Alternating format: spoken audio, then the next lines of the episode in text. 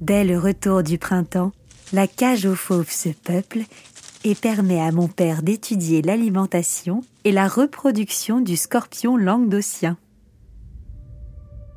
Un géant qui, parvenu à sa pleine croissance, mesure de 8 à 9 cm de longueur. Sa coloration est le blonde de la paille fanée. La queue se termine par la gourde, où s'élabore et se tient en réserve le venin. Les pinces, même buccales, rappelant les grosses pattes de l'écrevisse, sont des organes de bataille et d'information.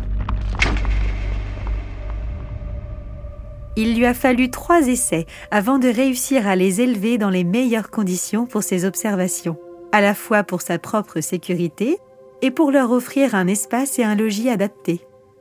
Posée sur une banquette à quelques pas de notre porte, la cage aux fauves est l'objet de bien des curiosités.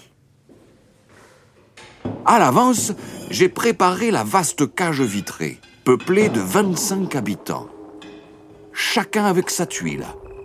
Dès le milieu d'avril, tous les soirs à la nuit close, l'animation se fait grande dans le palais de verre. À peine le souper fini, toute la maisonnée y accourt. Une lanterne appendue devant le vitrage nous permet de suivre les événements. C'est notre distraction.